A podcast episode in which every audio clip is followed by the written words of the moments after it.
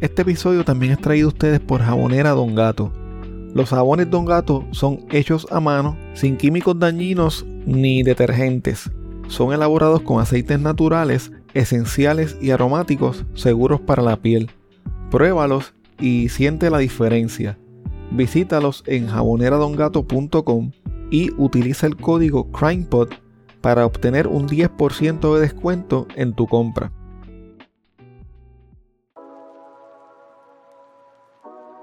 Si de casualidad estás cerca del área de Los Ángeles en California o estás planificando unas vacaciones para esa ciudad, tengo una recomendación para ti. Uno de nuestros Patreons tiene un Airbnb que es espectacular. Tienen que verlo. Este moderno bungalow es perfecto para un grupo pequeño. Los dueños de este lugar prestaron mucha atención a los detalles del diseño y la decoración para que los huéspedes tengan una experiencia lujosa y a la vez relajante. Este bungalow tiene un espacioso patio, algo que es bastante difícil de encontrar en Los Ángeles. El patio tiene grama artificial, un salón terraza frente a una chimenea y una piscina con 10 pies de diámetro. Este lugar tiene una hermosa vista sobre el este de Los Ángeles y las montañas de San Gabriel. Realmente el sitio parece de revista. Lo mejor de todo es que los dueños de este lugar tan espectacular son puertorriqueños. Si mencionas a CrimePod, te dan un 10% de descuento en tu tarifa diaria. El enlace para que veas el lugar estará disponible en las notas de este episodio o me pueden escribir para más detalles.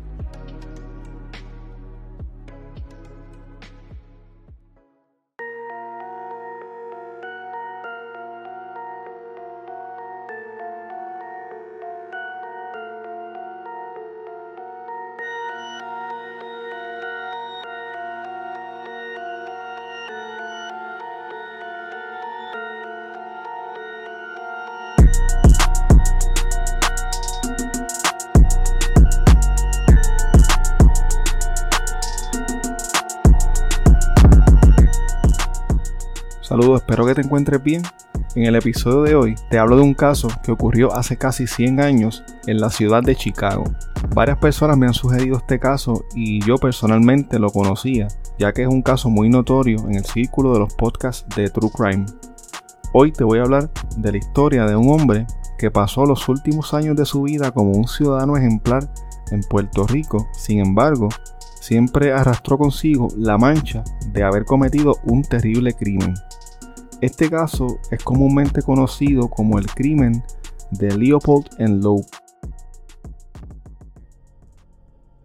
A finales de la década del 50, un hombre llamado Nathan Leopold llegó a Puerto Rico con la recomendación de un amigo para colaborar con una misión religiosa llamada la Comisión del Servicio de los Hermanos, que formaba parte de una organización cristiana protestante llamada Church of Brethren.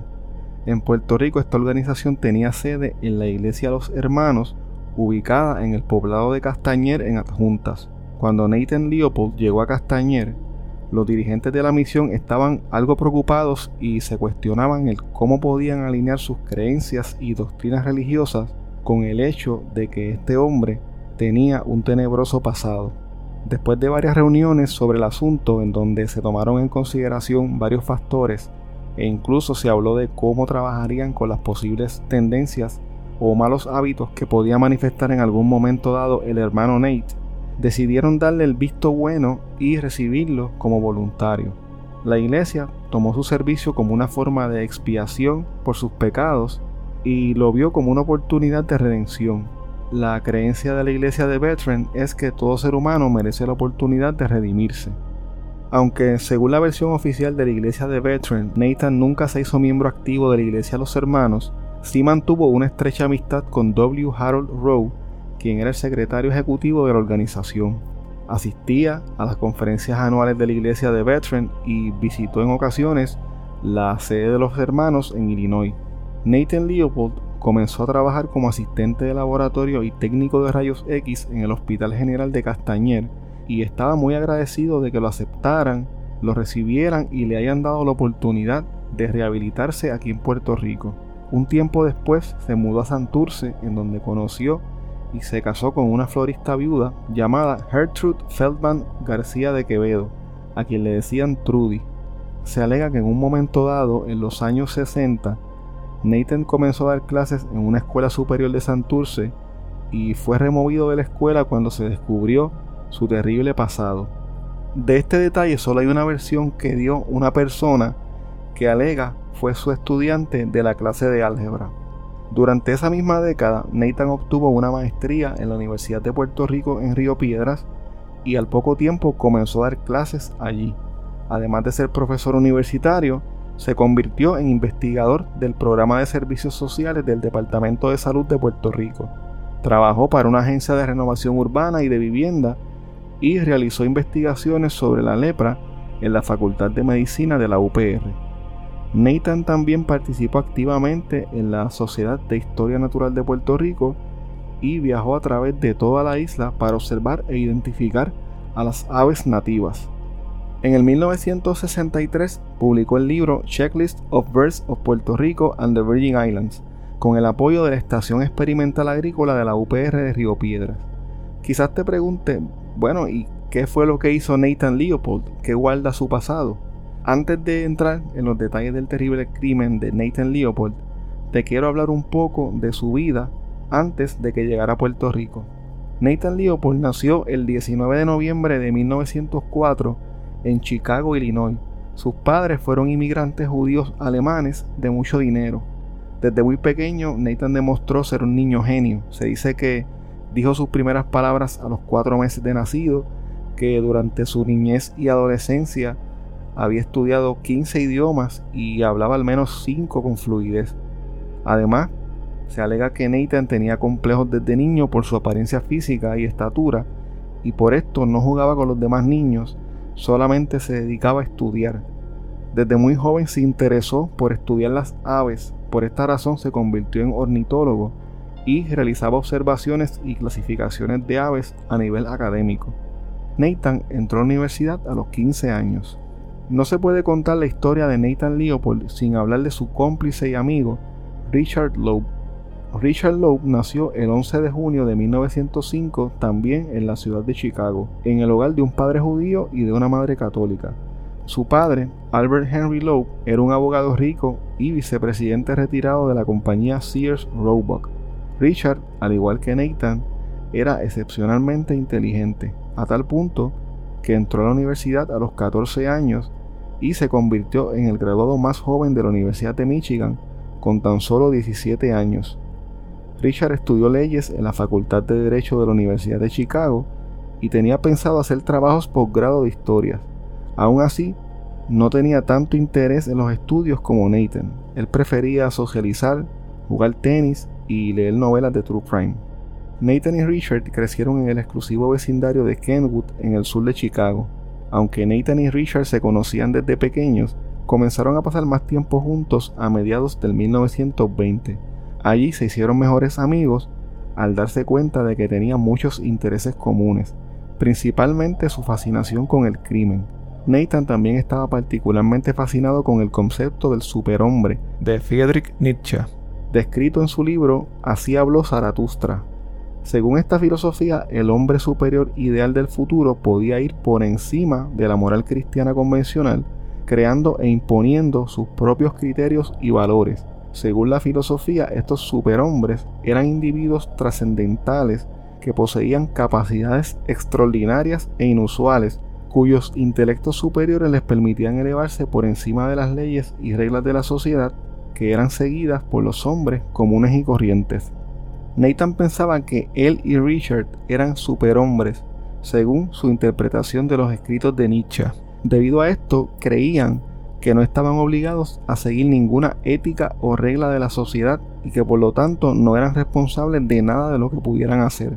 Es decir, que pensaban que estaban por encima de la ley. Nathan y Richard se sentían inmunes y comenzaron a probar las aguas cometiendo pequeños robos y actos de vandalismo. En una ocasión entraron a una fraternidad en la Universidad de Michigan y robaron navajas, una cámara fotográfica y una máquina de escribir. Al ver que todo les había salido bien, empezaron a cometer delitos más graves, incluyendo provocar incendios. Pero Nathan y Richard no se sentían satisfechos con el mero hecho de salirse con las suyas. Ellos se sentían decepcionados porque sus crímenes no estaban recibiendo cobertura mediática. Debido a esto decidieron llevar a cabo el crimen perfecto, que de seguro atraería la atención del público y de los medios y que confirmaría su condición de superhombres. En este momento Nathan y Richard tenían 19 y 18 años respectivamente y decidieron que el crimen perfecto sería secuestrar y asesinar a un adolescente. Nathan y Richard pasaron 7 meses planificando cada detalle de este crimen perfecto, desde cómo y cuándo lo iban a secuestrar hasta cómo iban a disponer de su cadáver. Lo primero que hicieron fue redactar una carta de rescate y se inventaron un complicado plan para cobrar el dinero del rescate mediante una larga serie de instrucciones de cómo los familiares del adolescente poco a poco estarían entregando el dinero. La carta fue escrita con la máquina de escribir que se habían robado de la fraternidad. Según su plan, el arma homicida iba a ser un cincel parecido a los que se usan para tallar madera. Ahora lo que faltaba era escoger a la víctima. Nathan y Richard realizaron una larga búsqueda de su víctima, principalmente cerca de la escuela para niños de Harvard en el área de Kenwood, en donde Nathan había estudiado cuando era niño. Finalmente se decidieron por un joven llamado Bobby Franks, quien tenía 14 años y era hijo de un adinerado fabricante de relojes llamado Jacob Franks. Bobby era primo segundo de Richard Lowe. El 21 de mayo de 1924, Nathan alquiló un auto bajo el nombre falso de Morton D. Ballard. En la tarde recogió a Richard y de camino le ofrecieron a Bobby llevarlo mientras caminaba de la escuela hasta su casa. En un principio Bobby dijo que no era necesario porque estaba a menos de dos cuadras de su casa, pero Richard lo convenció diciéndole que le quería enseñar una raqueta de tenis que había comprado recientemente. Aunque no se sabe exactamente cómo fue que ocurrieron los hechos, se cree que Nathan conducía el vehículo y Richard estaba sentado en el asiento trasero con un cincel en la mano listo para atacar. En algún momento del trayecto, Richard levantó el cincel y golpeó dos veces a Bobby en la parte trasera de la cabeza. Luego de golpearlo, no podía creer que Bobby seguía consciente y que trataba de defenderse. Lamentablemente, Richard golpeó a Bobby fuertemente en la frente, provocando que la sangre volara por todas partes y que Bobby perdiera el conocimiento. Cuando Bobby quedó inconsciente, Richard lo agarró por los hombros, lo aló hacia el asiento trasero, le metió un paño en la boca hasta la garganta y lo selló con cinta adhesiva. El adolescente de 14 años se asfixió durante el viaje de camino a Hammond, Indiana, que quedaba a unas 25 millas del lugar en donde lo secuestraron. Nathan condujo el auto hasta un pantano remoto que quedaba cerca de un lago en donde él había hecho algunas expediciones de observaciones de aves en el pasado. Cuando llegaron al punto en donde se iban a deshacer del cuerpo, le quitaron la ropa y le echaron ácido clorhídrico en la cara y en los genitales para tratar de ocultar su identidad. También quemaron su ropa. Luego lo envolvieron en una manta y tiraron su cuerpo en un hoyo. De camino a Chicago se detuvieron a cenar y escribieron la nota de rescate dirigida a los padres de Bobby. La carta de rescate estaba firmada con el nombre falso de George Jones e indicaba que Bobby Franks había sido secuestrado pero que se encontraba en buen estado. Cuando Nathan y Richard regresaron a Chicago, ya se había corrido la voz de que Bobby Franks estaba desaparecido. La mañana siguiente, Nathan llamó a la madre de Bobby, identificándose como George Jones, para confirmarle que Bobby había sido secuestrado y que le estarían enviando las instrucciones de cómo entregar el dinero de rescate. Al día siguiente, Nathan llamó nuevamente a la casa de la familia Franks y dio las primeras instrucciones para el rescate de Bobby. Sin embargo, el gran plan de Nathan y Richard se tronchó de inmediato, ya que el miembro de la familia Franks que atendió la segunda llamada estaba muy nervioso y olvidó anotar la dirección del lugar en donde se suponía que recibirían las próximas instrucciones para el rescate de Bobby. Debido a esto, todo el plan se atrasó y de todos modos, el plan fracasó totalmente, ya que unos días más tarde el cuerpo de Bobby Franks fue encontrado. Al enterarse de esto, Nathan y Richard destruyeron la máquina de escribir y quemaron la manta que usaron para mover el cuerpo de Bobby. Luego siguieron con sus vidas como si nada hubiese pasado. Este horrendo crimen conmovió la ciudad de Chicago. De inmediato la policía comenzó una investigación intensa y ofrecieron una recompensa por información que ayudara a esclarecer este crimen. Mientras la policía hacía su investigación, Richard Lowe mantuvo un perfil bajo y continuó con su rutina diaria. Sin embargo, Nathan Leopold hablaba libremente con la policía y con los periodistas, incluso ofreciéndoles teorías sobre lo que pudo haber ocurrido. Se dice que en una ocasión Nathan le comentó a un policía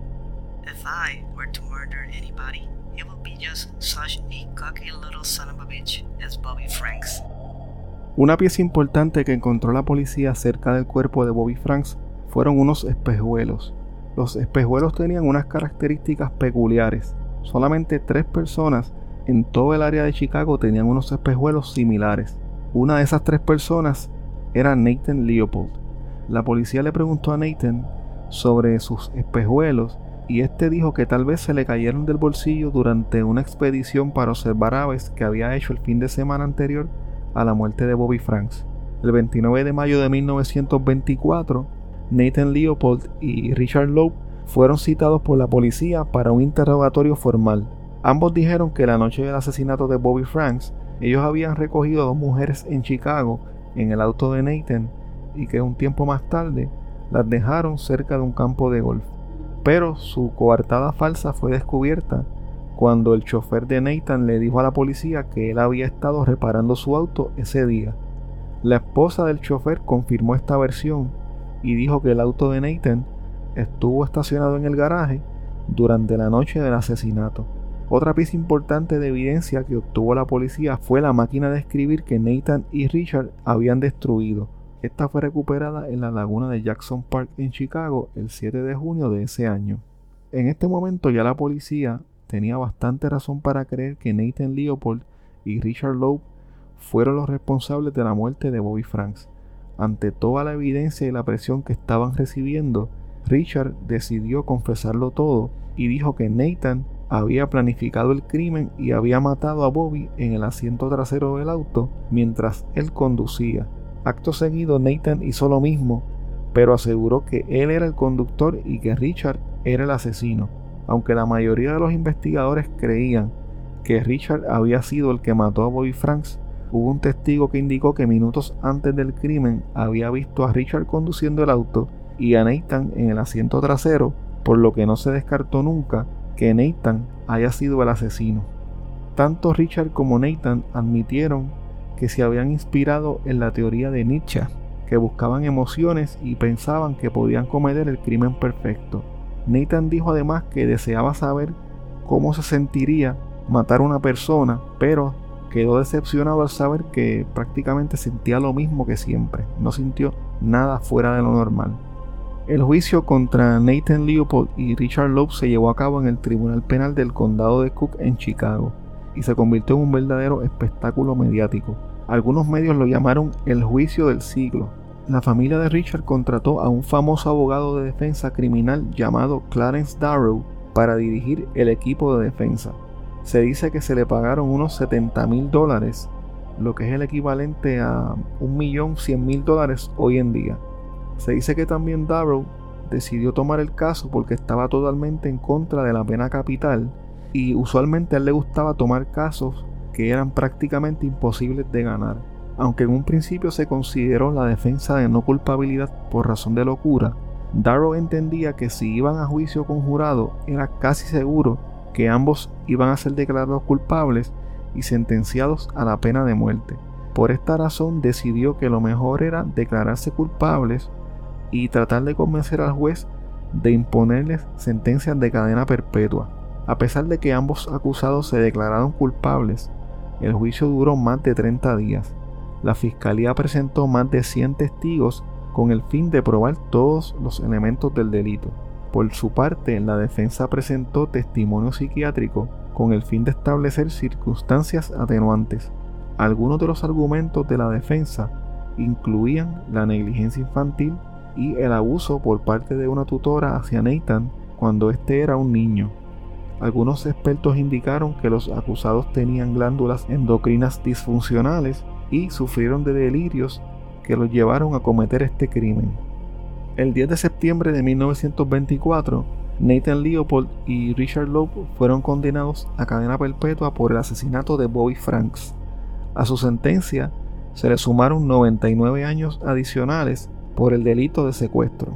Aunque Nathan y Richard fueron enviados a distintas prisiones, Eventualmente fueron transferidos a la penitenciaría de Stateville en Illinois en el 1931.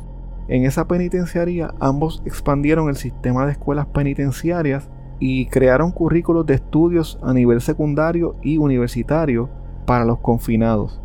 El 28 de enero de 1936, Richard fue atacado con una navaja por su compañero de celda, James Day, en el área de las duchas. Richard sufrió más de 50 heridas, muchas de ellas heridas de defensa en sus antebrazos y manos. Además, fue degollado y murió al poco tiempo en el hospital de la prisión. La razón que dio James Day para matar a Richard era que éste supuestamente le había hecho acercamientos de índole sexual. Las autoridades de la prisión determinaron que el ataque de Richard Lowe había sido en defensa propia. Luego de la muerte de Richard, Nathan pasó por un periodo de depresión. Eventualmente se convirtió en un prisionero modelo y contribuyó a mejorar las condiciones carcelarias de los confinados de la penitenciaría de Stateville. Algunas de las iniciativas de Nathan fueron reorganizar la biblioteca de la prisión, renovar el sistema escolar, darle clases a otros confinados y hacer trabajo voluntario en el hospital de la prisión. En el 1957, Nathan logró publicar una autobiografía titulada Life Plus 99 Years, con el propósito de lograr que se le otorgara la libertad condicional. El libro de Nathan fue criticado por ocultar detalles de su infancia y no ofrecer ningún detalle sobre el crimen. Algunas personas dijeron que esto solamente era una forma de tratar de rehabilitar su imagen y lograr la libertad condicional. Después de 33 años de prisión y numerosas peticiones de libertad sin éxito, Nathan Leopold fue puesto en libertad en marzo de 1958. The reporters and photographers at Stateville Prison waited three hours to see Nathan Leopold walk out of jail. He had waited 33 years, 6 months, and 2 days. When he appeared outside the walls, he got quite a reception. Ladies and gentlemen,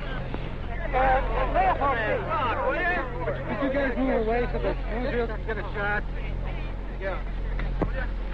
A month ago, I begged the members of the parole board for their compassion. They found it in their hearts to grant it. Today, I am enjoying the first moment of the supervised freedom which they restored me. I want now to beg your compassion. Yours, your editors, and your publishers.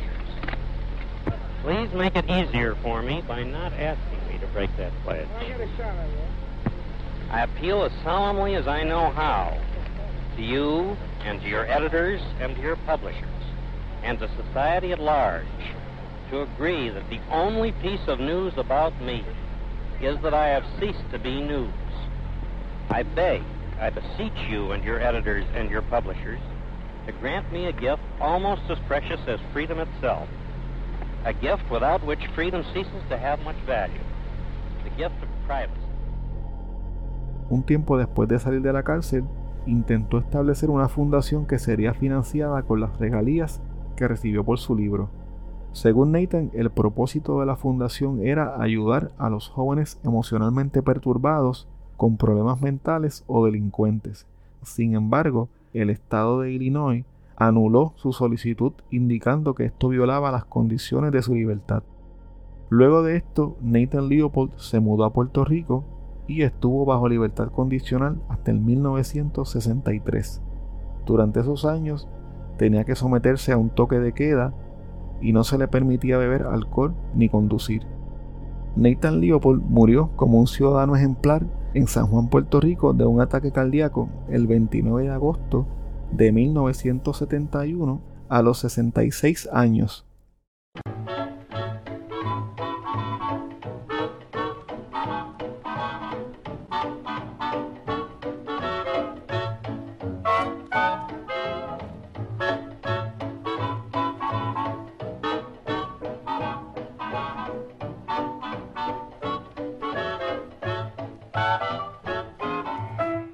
Muchas gracias por escuchar el episodio de hoy. Quiero invitarte a que te unas a mi Patreon visitando patreon.com diagonal crimepodpr. Así puedes apoyar este proyecto independiente y tener acceso a contenido exclusivo que utilizo para investigar los casos. Tu colaboración permite que este proyecto pueda seguir semana tras semana reseñando temas como los que acabas de escuchar en el día de hoy. Si tienes un negocio propio o un producto o eres parte de alguna empresa que le gustaría anunciarse en este espacio, puedes comunicarte conmigo a través de correo electrónico a crimepodpr.outlook.com o a través de cualquiera de las redes sociales. Recuerda que nos puedes seguir a través de CrimePodPR en Facebook, Twitter e Instagram y suscribirte a Apple Podcast, Spotify o en tu aplicación favorita para podcast para que no te pierdas ningún episodio. Recuerda también que puedes dejar tu reseña o review de 5 estrellas en Spotify, en Apple Podcast o en cualquier plataforma de podcast.